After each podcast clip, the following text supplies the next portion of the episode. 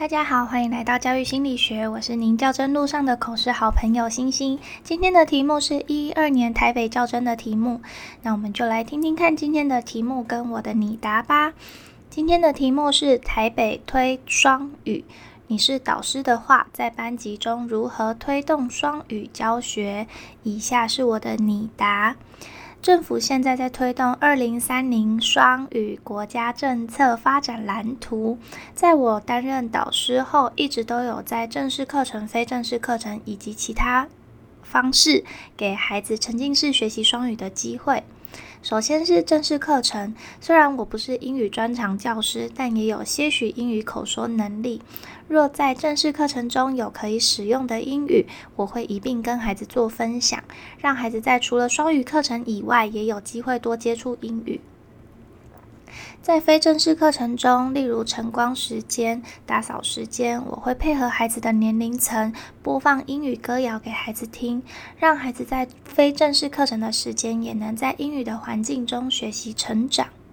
最后是其他的部分，我平常跟孩子打招呼极少用中文，大部分是用其他语言，例如英语、闽语，甚至客语。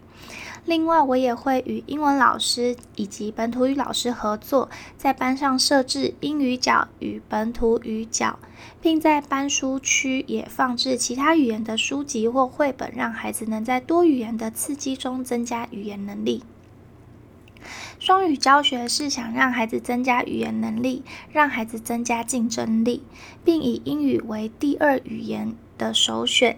其实语言也包含了文化的传承，所以在我的班级中，会在课程及非课程的时间中去增加双语甚至多语的情境，让孩子能确实使使用语言，认识文化。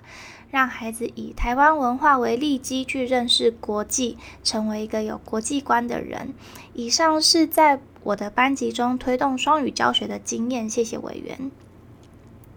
我记得以前有提过，如果是遇到如何推动什么教育的题目的时候，大家可以从课程跟非正式课程的状况去做分类说明。所以这一题也是。不过之前有。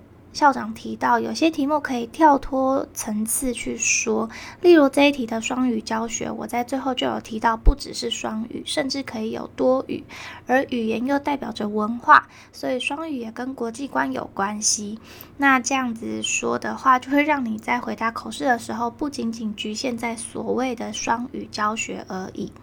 那以上的回答就供大家参考。不过有一个部分要注意的是晨光时间和打扫时间，因为我查到好像有资料说是非正式课程，也有的资料说是空白课程。那我忘记哪个是正确的，所以如果大家在回答口试的题目，要想清楚再说。那我今天的分享就到这啦，拜拜。